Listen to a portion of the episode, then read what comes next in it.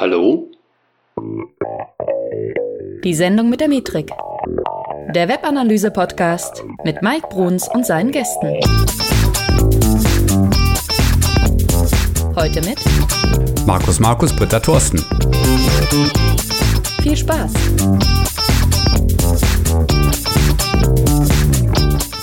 Hey Analyseheld, hier ist der Mike.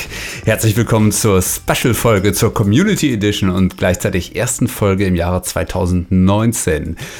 Die Sendung mit der Metrik ist wieder da. Ja, eine besondere Sendung, weil heute mache ich das erste Mal so, dass ich einige von euch ähm, mit ins Boot nehme, die mir ihr Statement für 2019 mit auf den Weg gegeben haben und die ich dann hier zitieren darf und wozu ich dann selber meinen Senf noch abgeben kann also der Ablauf wird gleich so sein.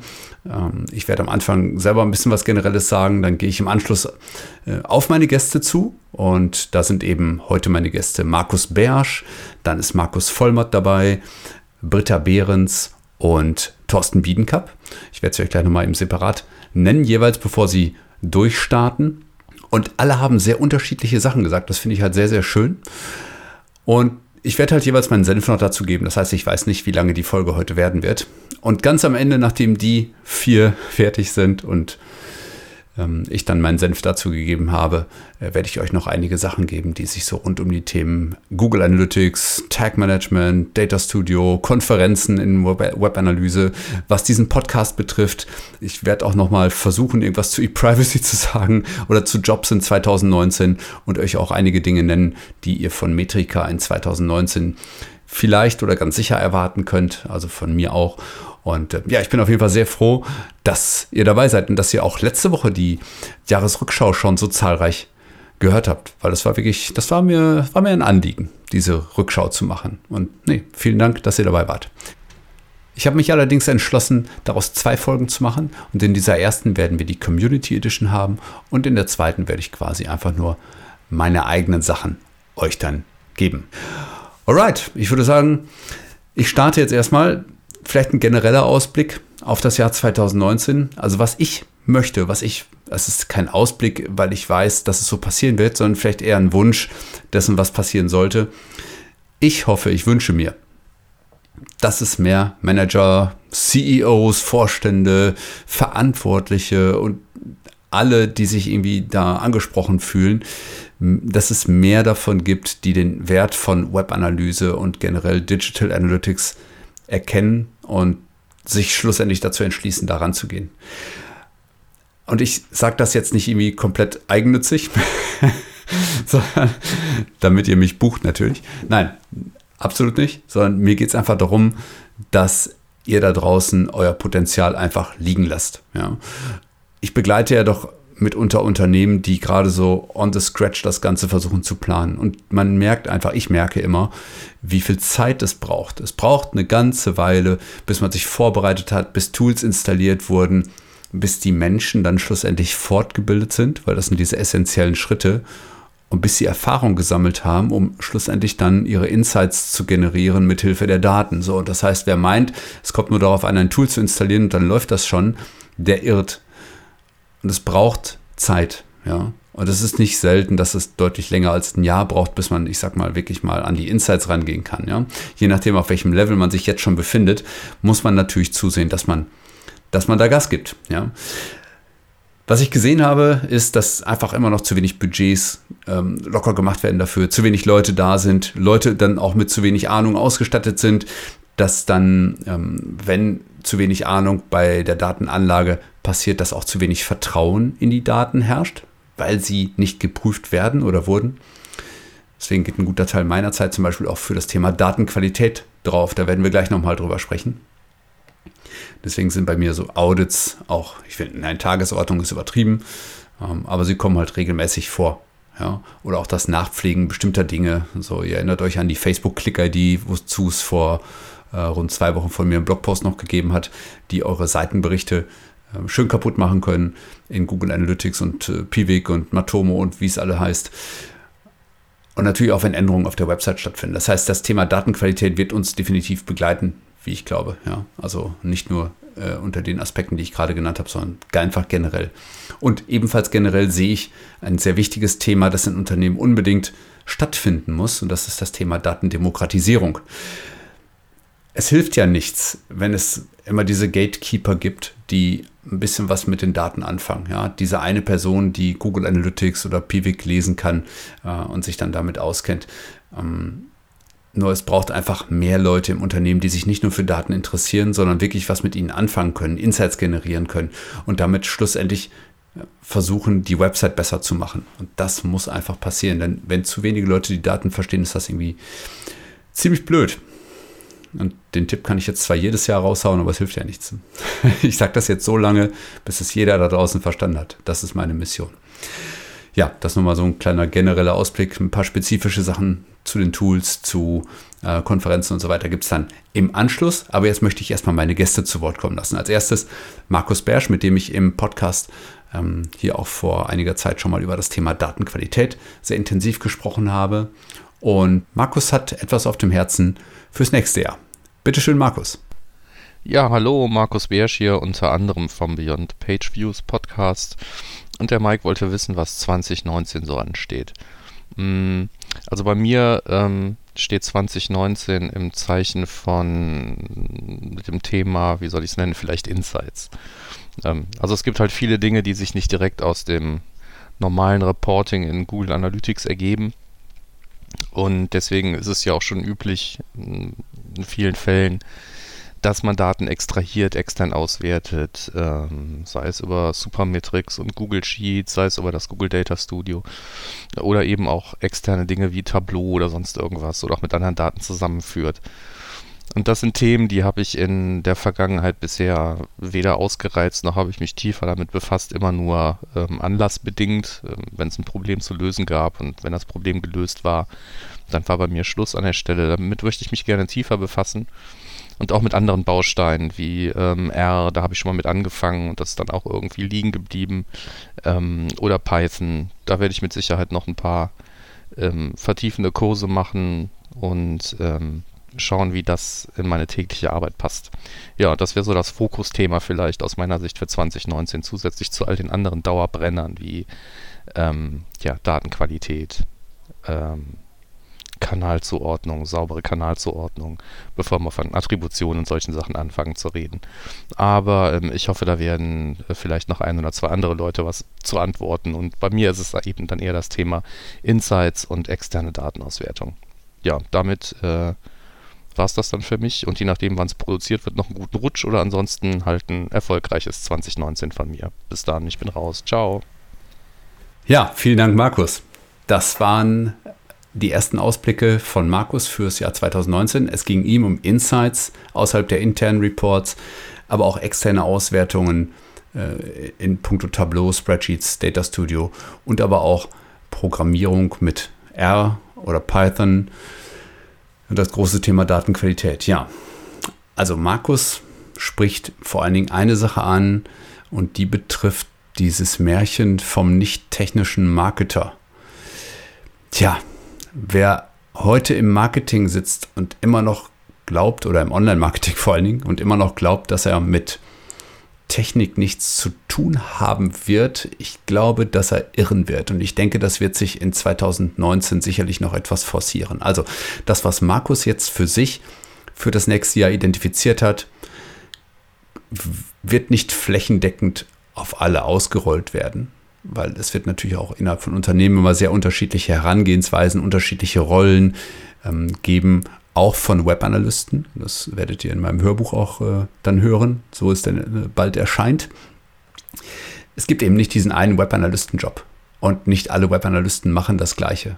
Und so wie Markus, ich sag mal, ein Typ ist, der sich sehr gerne auch mit Programmierung mal auseinandersetzt, der auch die Passion dafür entwickeln kann, wird es natürlich auch andere Leute geben, die sich vielleicht mehr so um, ich sag mal, andere Reports kümmern oder die, ich sag mal, ähm, die Interpretation der Daten am Ende vornehmen und so weiter. Also es wird sehr unterschiedliche Ausprägungen geben, nur ich bin ziemlich sicher, dass das eine Fortsetzung finden wird über das Jahr 2019 hinaus, dass wir Marketer uns mehr mit Technik auseinandersetzen müssen. Und wenn es nur darum geht, überhaupt erstmal zu verstehen, wie Daten überhaupt erhoben werden. weil das ist natürlich die Grundvoraussetzung dafür, dass wir wissen, wie wir sie zu interpretieren haben. Und auch die Grundvoraussetzung dafür, um über ein Thema wie Datenqualität, und das sprach Markus ja auch an, überhaupt reden zu können. Und ich habe im Jahr 2018 sehr viele schlechte Daten gesehen, muss ich gestehen. Und ich war teilweise erschrocken, wie schlecht die waren. Also das waren teilweise nicht nur unvollständige Daten, sondern mitunter auch völlig falsch erhoben. Und dann wird es natürlich heikel, sich mit unvollständigen Daten über Business-Entscheidungen zu unterhalten. Und deswegen, ich sehe das Thema Datenqualität definitiv als Anforderung für das kommende Jahr, dort besser zu werden. Liebe Leute, macht eure Daten sauber. Weil wenn ihr schon mit den Daten arbeiten wollt, dann bitte mit korrekten oder weitestgehend korrekten Daten. Ansonsten fehlt euch im Unternehmen nämlich nachher das Vertrauen in diese Daten und das sorgt dafür, dass ihr mit Webanalyse gar nicht starten könnt oder das Ganze ein Rohrkrepierer wird, also ihr schon aufhört, bevor ihr überhaupt wirklich begonnen habt. Und wie ich eben schon sagte, das ist ein Prozess, den ihr da anstoßt, der lange dauern kann, bis ihr mal eine gewisse Erfahrung habt, um Insights zu generieren, um wirkliche Insights zu generieren und damit wirklich operativ gut arbeiten zu können. Deswegen versaut euch nicht mit schlechten Daten, sorgt dafür, dass sie richtig erhoben, richtig gemessen, richtig interpretiert werden. Dann steigt auch die Qualität und dann steigt das Vertrauen in die Daten und ihr werdet wesentlich mehr damit bewegen können im Unternehmen und ihr müsst nicht gegen irgendwelche Windmühlen kämpfen. Ja, und nochmal so dieses Märchen vom nicht-technischen Marketer, ich glaube, da ist nicht viel dran. Ja, das wird sich ein Stück weit verändern. Jeder Online-Marketer wird sich zwangsläufig ein bisschen mit Technik auskennen müssen. Wie tief hängt von eurer Rolle ab? Und ja, als nächste im Bunde habe ich Britta Behrens von Pivik Pro. Und Britta wollte ich schon lange mal im Podcast haben und ich glaube, wir werden es dieses Jahr auch mal schaffen, eine gemeinsame Folge zu machen. Und jetzt lasse ich Britta erstmal zu Wort kommen, bevor ich dann meinen Senf wieder dazu abgebe. Britta, bitteschön. Hallo Mike, hier ist Britta von Pivik Pro. Gerne teile ich mit dir und deinen Hörern den Webanalyse-Ausblick 2019 und was bei mir so auf der Agenda steht und was mir so aus auffällt, was wichtig wäre. Erst einmal saubere Daten, ganz wichtig, so Sachen wie FB Click ID aus den Tools rauskriegen, beziehungsweise wieder saubere Daten äh, erfassen oder Maßnahmen ergreifen gegen das Intelligent Tracking äh, Prevention, ähm, solche Sachen auf dem Schirm haben und entsprechende Maßnahmen einleiten. Zweitens ähm, Fokussierung auf Datensparsamkeit. Wir sollten uns alle mal übernehmen, was denn wirklich die echten KPIs sind, was wir für Daten dazu brauchen und wie wir das entsprechend erfassen und dann in den Analysen einsetzen. Ähm, mir kommt es häufig so vor, wir implementieren doch noch den 27. oder 28. Tracking-Pixel von irgendwelchen Plattformen, äh, Advertisern, wo wir vielleicht mal eine Kampagne zu fahren könnten oder sie auch fürs Interest-Based äh, Targeting irgendwie einsetzen und das dann doch nicht tun. Deswegen Datensparsamkeit Nummer zwei. Ähm, drittens, Kampagnen-Tracking-Konzept. Nutzt Kampagnen-Tracking da, wo es sinnvoll ist und irgendwie nur geht. Äh, etabliert das auch in dem gesamten Unternehmen äh, vielleicht als Leitfaden den fachfremderen Kollegen das mit an die Hand zu geben, dass man damit halt äh, sinnvolle Dinge tun kann. Viertens ähm, schafft ein vernünftiges Datenreporting, etabliert Workflows und Prozesse, um euer äh, regelmäßiges äh, Reporting äh, mit einem Klick entsprechend aufzubereiten und nicht wieder bei Adam und Eva entsprechend anfangen zu müssen. Ähm, dann habt ihr auch für Ad-Hoc-Fragestellungen oder neu geschaffene KPIs oder Fragestellungen, die einer tieferen Analyse ähm, äh, bedingen, auch äh, wieder zeitliche Freiräume und könnt neue vernünftige Reportings äh, einsetzen. Als äh, fünftens und äh, großer Sch äh, Schluss, das Thema äh, Datenschutz äh, betrifft uns ja auch immer wieder, sprich Consent Management, DSGVO und Konsorten. Ähm, da würde ich den Hauptfokus halt auf die Entwicklung im E-Privacy äh, legen auf die E-Privacy-Verordnung und da hat der Bitkom als Tipp einen coolen Leitfaden zu Digital Analytics rausgebracht und wir sollten immer auf dem Schirm haben, wie da gerade die Datenschützer, die äh, Politik so tickt und äh, wie die Verbände miteinander agieren, damit die E-Privacy-Verordnung äh, ähm, ein äh, Sturm im Wasserglas und äh, nicht eine tickende Zeitbombe wird. Okay, vielen Dank dir, Mike. Äh, wir hören und lesen uns. Vielen Dank, Britta. Ja, Britta hat ebenso wie Markus auch die Datenqualität angesprochen, hat auch Facebook Click ID angesprochen, das Thema saubere Daten erfassen. Ich bin da komplett bei ihr und auch das Thema Intelligent Tracking Prevention, das viele noch gar nicht so wirklich auf dem Zettel haben, sie aber plötzlich irgendwie merken, dass bei einem Safari-Browser zum Beispiel die Conversions für Google Ads nicht mehr vernünftig gemessen werden. Die sollten sich mit dem Thema nochmal auseinandersetzen. Also googelt mal danach, es gibt Lösungen ähm, dafür, äh, was ihr tun könnt. Ich habe auch einen Blogpost dazu geschrieben. Auf den verweise ich jetzt mal ganz freundlich. Thema Datensparsamkeit, ja, da bin ich äh, sehr bei Britta. Ähm, grundsätzlich als Webanalyst muss man natürlich, ich sag mal, viele Daten auch mitunter erheben. Aber ich sehe häufig dieses Problem von Data Hoarding. Damit, äh, da habe ich mit Anissa Brumrifak auch mal ein Telefonat gehabt. Vielleicht machen wir noch eine Podcast-Folge nochmal irgendwann dazu. Aber bei Data Hoarding geht es halt darum, sammel was geht und ist völlig egal, ob wir die Daten mal irgendwann nutzen. Das heißt, ihr werdet von Daten schlichtweg erschlagen und ihr werdet sie nicht nutzen. Es gibt einen Grund, warum etwa 80 Prozent der Daten, die überhaupt erhoben werden, überhaupt niemals genutzt werden. Ja, das ist nämlich, weil alles Mögliche gemessen wird und äh, das Ganze ohne Sinn und Verstand. Und deswegen gehe ich mit den Unternehmen, die ich berate, immer erst hin und spreche mit ihnen darüber, was sie erstmal tun sollen, um an die richtigen Daten zu kommen. Das heißt, Sie müssen sich erstmal überlegen, was ist denn überhaupt ein Erfolg? Was ist überhaupt wichtig auf Ihrer Website? Ähm, was sind Ziele, die Sie erreichen können? Und schlichtweg, was sind KPIs für Sie? Und das ist ein ziemlich langer und intensiver Prozess, bis man die mal entdeckt hat. Und das ist auch manchmal nochmal überdenkenswert. Also nur ohne, dass man weiß, was man messen soll, und da ist eben das Thema KPIs das Richtige, ohne dass man weiß, was man messen soll, lohnt sich die Installation eines Tools auch nicht. Ja? Einfach nur zu messen, was geht, heißt nicht, dass ihr das Richtige messt. Es geht nicht darum, viel zu messen, sondern genau die Dinge, die euch weiterbringen. Und Britta sprach ja auch von viel zu vielen Pixeln, die äh, irgendwie installiert werden, die auf einem vielleicht basieren. Ja? Vielleicht brauchen wir es mal, vielleicht auch nicht. Ja? Einfach nur, weil es möglich ist, solltet ihr es nicht tun. Ja? Nicht nur, weil das aus Datenschutzgründen auch problematisch sein kann, ähm, denn einfach nur Daten zu erheben ohne Sinn und Verstand, da muss mir mal irgendwann jemand auch im Rahmen der DSGVO erklären, äh, wo da noch das berechtigte Interesse ist, diese Daten zu erheben, wenn man sie nicht nutzt. Ja, also macht euch auch das mal bewusst. Erhebt nicht Daten, die ihr nicht braucht. Sie sprach auch das Kampagnen-Tracking-Konzept an. Ja, tatsächlich ein, ja, wie soll ich schon sagen, ein viel gesehener Fehler, denn viele nutzen zwar UTM-Parameter, und das ist das, was sie konkret damit ansprach. Also viele nutzen UTM-Parameter, um ihre Kampagnen-Links zu kennzeichnen, damit in Web-Analyse-Tools eben klar wird, aus, welchem, aus welcher Kampagne Traffic entstanden ist und was der letztendlich auch gebracht hat. Nur viele machen es entweder inkonsequent, also nicht überall, wo sie es sollten, und damit verhunzen sie sich ihre Datenqualität ebenfalls oder sie machen es falsch und tragen dort Dinge ein, die einfach ohne Sinn und Verstand sind und machen sich damit manchmal das Tracking sogar kaputt. Oder auf der anderen Seite wiederum unnütz. Und darüber sollte man sich intensiv Gedanken machen, was man da tut. Mein Tipp, alles, was ihr verlinkt von außen auf eure Website, muss erstmal auf den Tisch gelegt werden. Ihr müsst das zueinander puzzeln und ihr müsst daraufhin euer Kampagnen-Tracking-Konzept basieren lassen. Ja, das Thema Daten, Data, Daten, Datenreporting, Entschuldigung, äh, das Thema Datenreporting, äh, wo es um Workflows und Reporting geht und diese Ein-Klick-Lösung, so nach dem Motto, ich installiere was und dann kommt da was raus, ist ein echt heikles und schweres Thema.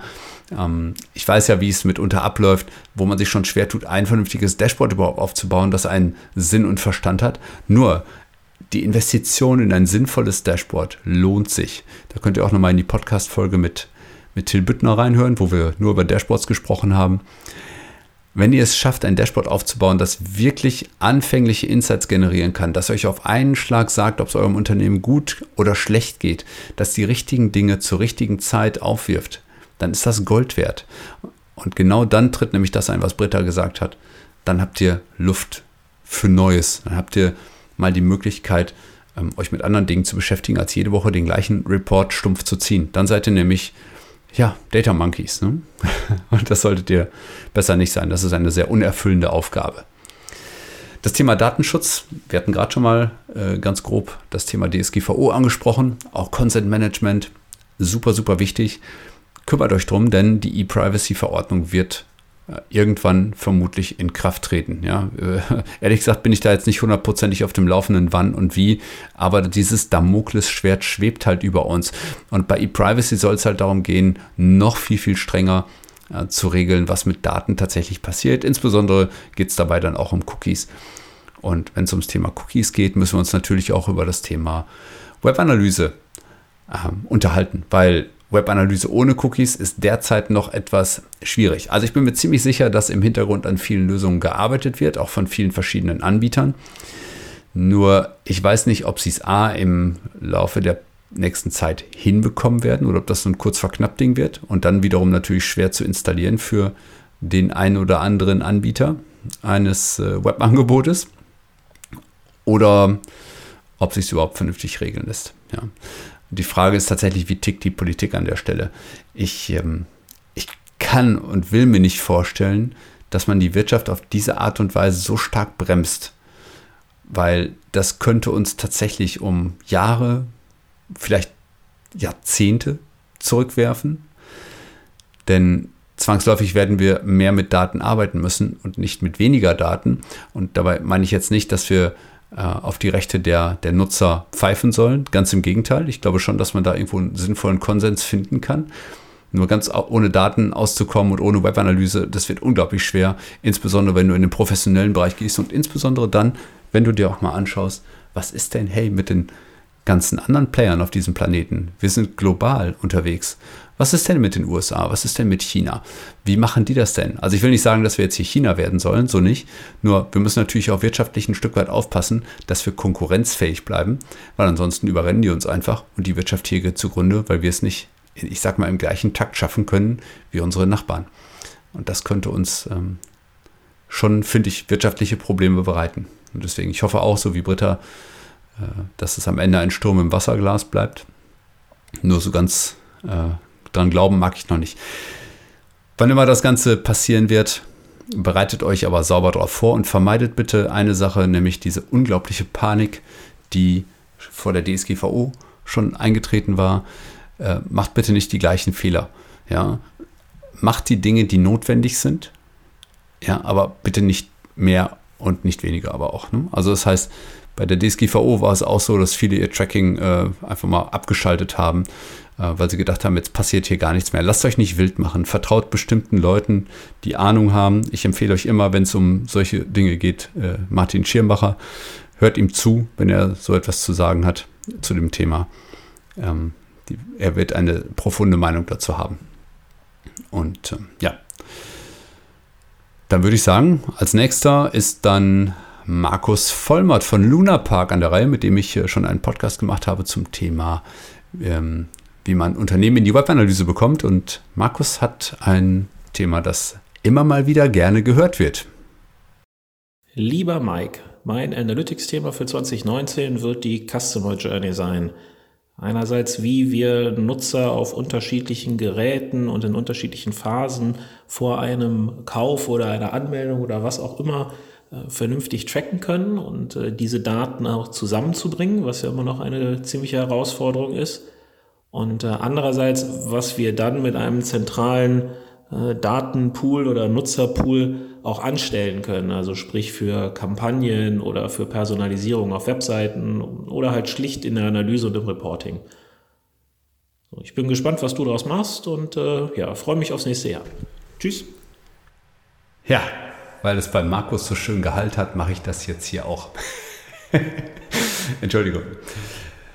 So, Customer Journey. Also ist ja eines meiner, meiner, ich will nicht sagen Lieblingswörter, das stimmt nämlich nicht, weil das ist äh, eines dieser Wörter, die finde ich meist missbrauchten Wörter im Online-Marketing. Ist ebenso wie 360-Grad-Blick über unsere Kunden. Also zusammen mit Customer Journey sind das eigentlich zwei Buzzwords, die ich grundsätzlich nicht mag, weil ich einfach glaube, dass es keiner beherrscht. Alle finden es cool, keiner macht's. Und wenn es einige nicht nur cool finden, sondern sogar ein Stück weit verstehen, machen noch zu wenige etwas daraus aus den Informationen, die sie da rausholen.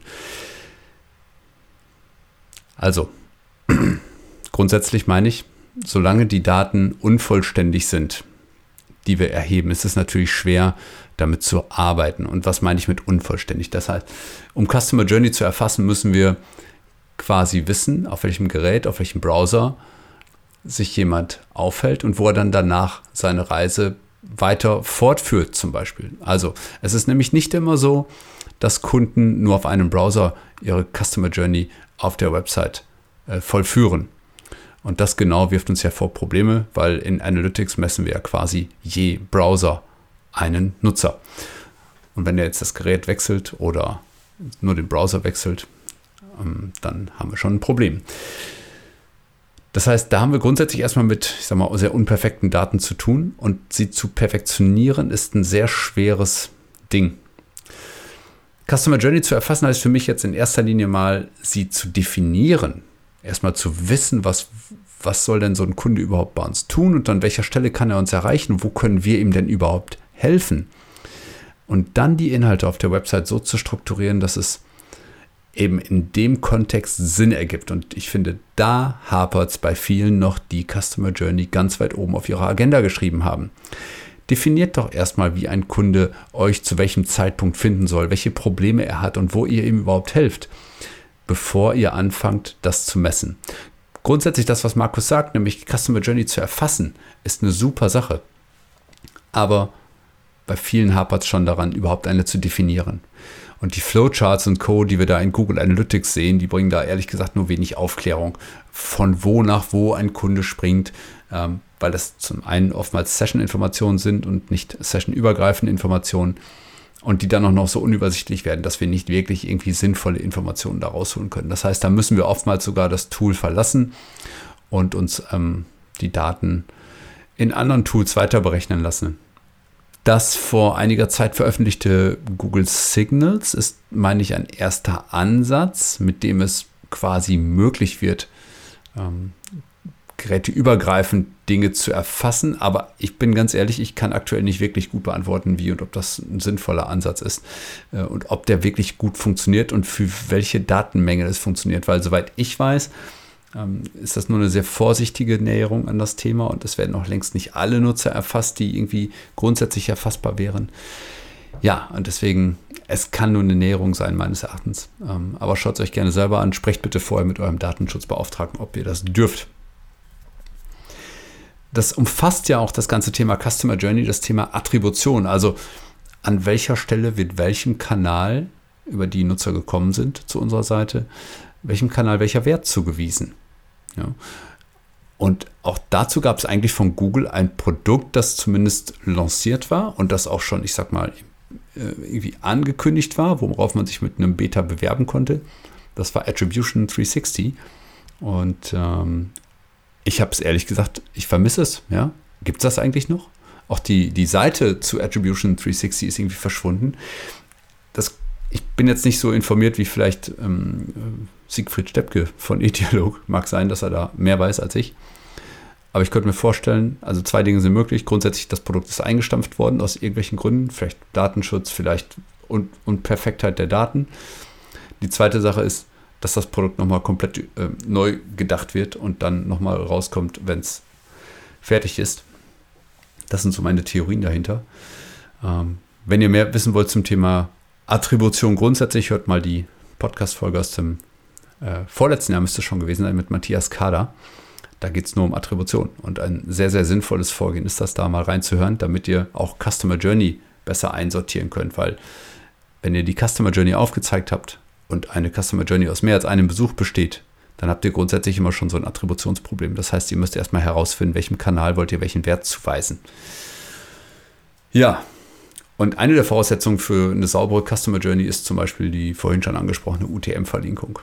Und ähm, ohne kannst du es eigentlich vergessen. Es gibt einfach zu viele Medien da draußen, die mit unserer Website irgendwie interagieren, die Traffic zu uns schicken, die ähm, ja, dafür verantwortlich sind, dass Leute bei uns sind. Nur ein sauberes Benutzertracking ist halt in der Regel auch noch zusätzlich schwer. Nicht nur, wenn ihr positive UTM-Verlinkung habt, also wenn es gut funktioniert in der Richtung. Da hatten wir ja vorhin schon mal drüber gesprochen. Aber selbst wenn ihr jetzt noch einen oben draufsetzen wollt und ihr wollt noch eine User-ID zum Beispiel vergeben, mit der ja quasi der Nutzer auch geräteübergreifend tatsächlich verfolgt werden kann. Viele sagen ja, dann lass uns doch mit User-ID arbeiten, vergessen aber dabei, dass das nur mit einem Login geht, sprich auch mit einem Opt-in sogar ähm, verbunden ist, was DSGVO angeht. Und da hapert es halt schon wieder. Eine geheime Übergabe dürft, könnt ihr vergessen, weil dieses geräteübergreifende Tracking wird, äh, so ist zumindest die landläufige Meinung aktuell, äh, nicht als zu erwartendes Tracking beschrieben. Das heißt, eure Argumentation, so ihr sie dann habt, dass ähm, ihr ein berechtigtes Interesse an, an äh, Website-Tracking habt, könntet ihr damit, tja, könntet ihr damit nicht vereinbaren. Ja, und nochmal, also ich finde es halt wichtig, erstmal zu verstehen, an welcher Stelle eure Kunden eure Website überhaupt betreten, was ihr ihnen geben könnt an bestimmten Stellen ihrer Customer Journey. Und ähm, wenn ihr das geschafft habt, ja, ähm, dann könnt ihr nämlich auch hingehen und so Sachen machen wie Personalisierung vorantreiben. Ja. Da ist äh, ein Tool wie Optimize 360 super. Ja, das ist natürlich für die kostenpflichtige Google-Welt ähm, ein gefundenes Fressen jetzt. Da lässt sich Personalisierung gut mit einrichten.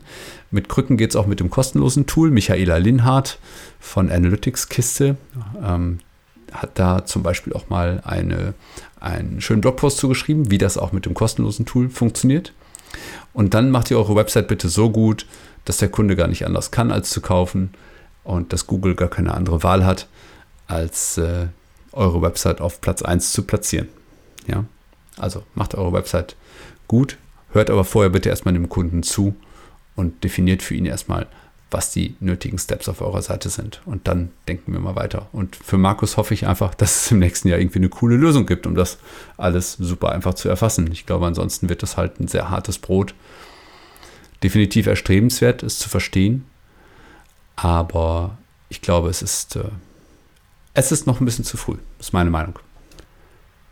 Als letzten Gast habe ich Thorsten Biedenkap dabei und mit Thorsten hatte ich ebenfalls eine Podcast-Folge aufgenommen zum Thema Testing, auf die bezieht er sich auch gleich. Und äh, Thorsten fragt sich halt, was ist eigentlich mit den Webanalyse-Anbietern? Was sehen die denn so? Liebe Hörerinnen und Hörer der Sendung mit der Metrik, lieber Mike, hier spricht Thorsten Biedenkap. Ich bin Head of Marketing bei der Deutschen Telefonstandard AG. Und ähm, vielleicht habt ihr ja die Sendung gehört mit mir und Mike zum Thema Testing und äh, Usability und Webanalyse. Die lief, glaube ich, im August. Und heute möchte ich mich mal aus dem Fenster lehnen und einen Blick in die Glaskugel werfen und mal schauen, was die Webanalyse in 2019 so zu bieten hat. Ich sage das ganz bewusst, ich mag diesen Blick in die Glaskugel eigentlich überhaupt gar nicht. Und ich finde auch immer, dass diese ganzen Aussagen eigentlich nie zutreffend sind, ähm, denn sie basieren immer so auf einem Bauchgefühl oder einem persönlichen Wunschdenken. Ich habe das deswegen ein bisschen umgedreht und mich mal jetzt im Vorfeld versucht schlau zu machen, was denn die Analytics-Anbieter, und damit meine ich jetzt nicht Google Analytics oder Matomo oder Pivik Pro, ähm, ähm, zu dem Thema schreiben, also sprich, was könnte uns in der Webanalyse 2019 bewegen, sondern eher ähm, Datenanalyse-Tools, wie Tableau befragt und da mal geschaut, welche Blogartikel sich denn in letzter Zeit gehäuft haben und wo dann die Trends ungefähr hingehen. Natürlich einer der größten Trends in der Webanalyse wird das Thema KI bzw. Natural Language Processing sein. Also sprich, man kann Fragen in Klarsprache eingeben, wie zum Beispiel, wie viele Käufer haben meinen äh, Funnel nicht korrekt durchgeführt und erhält dann ein Ergebnis. Das ist natürlich eine tolle Sache und natürlich, wir sehen das bei Google Analytics, haben diese Tools in Ansätzen auch schon Einzug in die Webanalyse gehalten. Ähm, das heißt, da wird ein großer Schwerpunkt äh, drin liegen, eben dort mehr Daten zur Verfügung zu stellen über Spracheingabe, über KI-Auswertung und vielleicht äh, Predictive Analytics. Ähm, das ist äh, so sicher wie das Arm in der Kirche.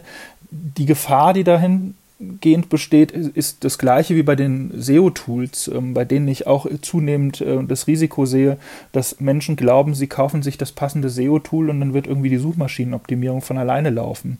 Und ähm, das wird mitnichten so sein. Also es wird eher so sein, dass immer noch der Mensch gefordert ist, die richtige Frage zu stellen. Und äh, das ähm, braucht aus meiner Sicht ein Grundverständnis des Geschäftsmodells ähm, eines Unternehmens. Das heißt, wenn man nicht verstanden hat, wie das Geld eigentlich wirklich ähm, erwirtschaftet wird, dann kann man auch nicht die richtigen Fragen stellen und natürlich auch ein Grundverständnis davon, was Webanalyse überhaupt äh, zu leisten imstande ist. Das heißt, ich verbinde diesen Ausblick in die Glaskugel gleichzeitig mit einem Wunsch, nämlich zu mehr Datenautonomie im Sinne von, ich bin der Herrscher über meine eigenen Daten und ich verstehe vor allem, welche Daten ich erhebe. Und ich verstehe auch, welche Fragen ich basierend auf diesen Daten überhaupt erstmal stellen kann.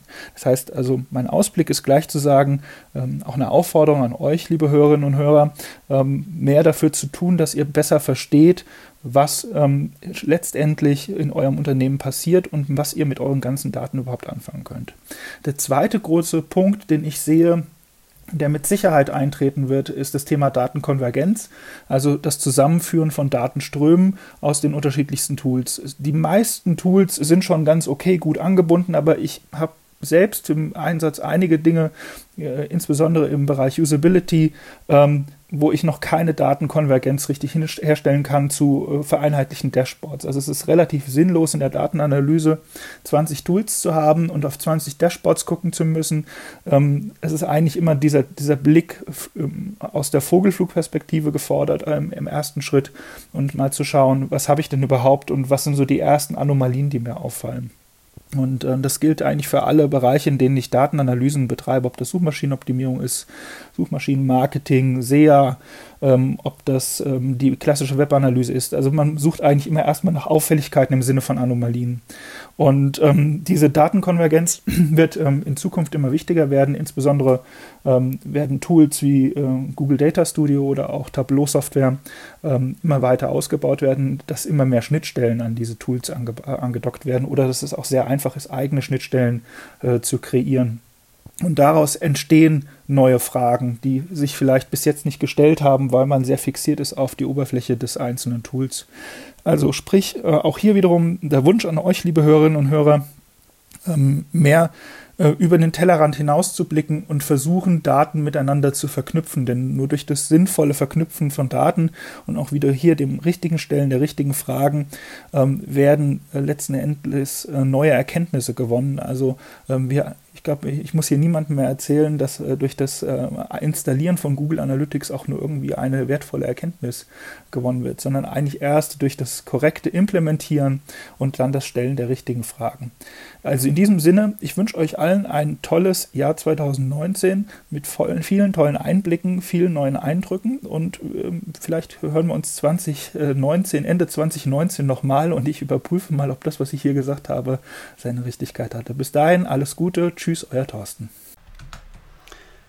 Ja, vielen Dank, Thorsten. Das ist eine gänzlich andere Meinung als das, was wir vorhin schon gehört haben. Also Thorsten spricht von verschiedenen Trends. Einmal, dass natürlich ähm, künstliche Intelligenz Einzug halten wird oder weiter Einzug halten wird. Er sprach auch von Natural Language Processing, dass er das für eine tolle Sache hält. Ähm, ich sehe das eigentlich sehr ähnlich. Ich hoffe und wünsche, dass uns künstliche Intelligenz und genau solche Sprachinterfaces die Möglichkeit geben, einfacher mit Daten handeln zu können und uns Menschen von, ja, ich sag mal, diesem, diesem Durchsuchen von Daten zu befreien. Das heißt nicht, dass eine KI für uns, und das sprach Thorsten ja auch an, dass ein Tool für uns letztendlich die Analysen macht, sondern es kann uns auf Dinge hinweisen. Es kann uns, ähm, ich sag mal, Anomalien schneller aufzeigen, als wir Menschen das irgendwo wahrnehmen könnten. Nur das, was wir daraus machen sollen, und das sage ich dir eigentlich schon, ne? wir müssen was daraus machen. Das kann die Maschine nicht sagen. Die Maschine kann nicht sagen, was wir auf unserer Website verändern sollen, damit jetzt morgen alles besser wird. Welche Kampagne wir morgen fahren sollen, damit wir mehr Geld verdienen mit unserer Website. Ähm, ob der äh, ob der Button nicht vielleicht eine Nuance besser in äh, grün wäre. Was auch immer. Ja, also das sind alles Dinge, die können nur wir Menschen. Und deswegen, ich hoffe, dass KI uns helfen wird, die Daten besser zu verstehen. Aber das, was wir daraus machen müssen, das bleibt noch eine ganze Weile, behaupte ich, in Menschenhand. Und auch die Gefahr, wie bei SEO-Tools, die er sieht, sehe ich ähnlich. Das Tool macht keine Analyse. Und nein, es macht wirklich keine Analyse. Also es ist so oft so, dass bei Erstgesprächen immer erst nach den Tools gefragt wird. Also bei Erstgesprächen, die auf mich zukommen, wird erstmal gefragt, mit welchen Tools man arbeitet und so weiter und so fort. Die Fragen sind falsch, liebe Leute. Ihr müsst erstmal fragen, was euer Problem ist. Ähm, und dann könnt ihr die Daten danach befragen, ob es vielleicht eine Lösung zu eurem Problem gibt oder woran es etwas liegen könnte. Äh, nur letztendlich, die Analysen machen nicht die Tools, sondern die Leute dahinter, die sich mit eurem Business auskennen, die ähm, euer Marketing verstehen, die die Kunden verstehen. Das ist das, was Analyse am Ende ausmacht. Und ihr braucht richtige Fragen und eben Grundverständnis von Daten. Und ja, er sprach auch das Thema Datenautonomie an. Ja, entschuldigt bitte. Er sprach auch das Thema Datenautonomie an. Also das Thema, ich verstehe Daten, habe die richtigen Daten und stelle die richtigen Fragen. Da sehe ich noch unglaublich viel Nachholbedarf. Weil bei vielen ist es so, die, die wollen am liebsten schon Insights haben, ohne irgendwie sinnvoll darüber nachzudenken, was, was das Tool für sie überhaupt messen soll. Oder sind andersrum nach einer Installation eines Tools enttäuscht, dass nicht direkt Insights entstehen. Und ich appelliere an alle, die mit Analytics zu tun haben, versucht bitte möglichst schnell, möglichst irgendwelche positiven Dinge herauszuholen. Diese low-hanging fruits, die es sehr häufig gibt, optimiert erstmal den Warenkorb durch. Ja? Bei Shops zum Beispiel. Ja? Versucht die, die, die Seite besser konvertieren zu lassen, auf der Leads entstehen sollen. Also in der Regel sind das low-hanging fruits. Und mit diesen low-hanging fruits habt ihr die Gelegenheit, eine positive Grundstimmung euch gegenüber zu generieren. Ja? Das ist so, dass Menschen sich mit Erfolgen gerne äh, weiterentwickeln und nicht ständig nur Misserfolge sehen wollen oder nur Geld ausgegeben haben wollen. Das heißt also, versucht möglichst früh in so einen Prozess reinzukommen, dass ihr Insights generiert und wenn es auch erstmal nur noch so kleine sind, aber versucht daran ähm, direkt besser zu werden. Weil was ich auch häufig erlebt habe, schon nicht nur bei mir, sondern auch bei anderen, äh, dass nämlich Tools installiert werden und nachdem es die erste Enttäuschung gab, dass das nicht direkt alles von selber macht, ähm, sind Leute auch schon abgesprungen und haben gesagt, so, jetzt habe ich hier so viel Geld ausgegeben, äh, aber ich habe noch keinen Euro mehr damit verdient. Ich springe ab und diesen kritischen Punkt, den müsst ihr einfach überwinden. Und das könnt ihr nur, indem ihr frühzeitig intern oder nach extern kommuniziert, dass erst nach einer Fortbildung der Mitarbeiter ähm, diese Datenautonomie, diese Datendemokratisierung erstmal hergestellt werden kann.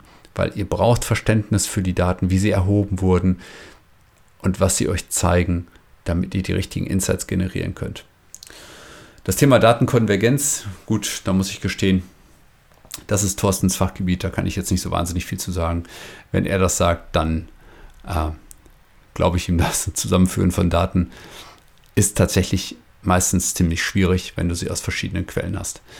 Ich weiß jetzt nicht, ob es dafür generelle Standards geben wird für das Erheben von Daten. Woran ich allerdings schon glaube, ist, dass es immer mehr ähm, Datenkonvergenz im Sinne von äh, gemeinsamen Dashboards geben muss. Ja, dass also Daten aus verschiedenen Quellen möglichst in ein Dashboard oder zwei Dashboards fließen müssen. Und da sind natürlich Tools wie Data Studio oder Tableau, die sorgen natürlich für diese Vogelperspektive, dass aus verschiedenen Tools eben Daten gezeigt werden können. Und ehrlicherweise sehe ich viel Potenzial in Data Studio, gehe ich gleich nochmal ein bisschen drauf ein. Ähm, ja, und wir müssen immer eins sehen, es braucht immer etwas Zeit, bis Daten handelbar gemacht werden können. Weil ich habe immer das Gefühl, wir Menschen hängen halt der Entwicklung immer ein Stück weit hinterher, die uns umgibt. Und wir sind ein Stück weit zu träge, also nicht alle, aber die Masse ist eben zu träge für die Geschwindigkeit der Veränderung um uns herum. Bis also alle technisch so weit sind, dass alle mit diesen Daten arbeiten können, wird es einfach eine Weile dauern. Alright, das waren die vier Meinungen meiner Gäste. Und äh, jetzt würde ich euch gerne noch ein paar meiner Meinungen geben zu den Themen, ja, ich sag mal konkret Google Analytics, Webanalyse, Data Studio, Google Tag Manager, Data-Driven Marketing, Internet of Things, E-Privacy, habe ich eben schon mal was erwähnt, zu Konferenzen, Jobprofile. Ähm, ich glaube aber ehrlicherweise, dass ich daraus eine zweite Folge machen werde und die vielleicht einfach einen Tag später oder vielleicht sogar am gleichen Tag senden werde. Und deswegen, du lieber Hörer, vielen Dank, dass du bis hierhin gehört hast und dann hören wir uns gleich in der zweiten Folge.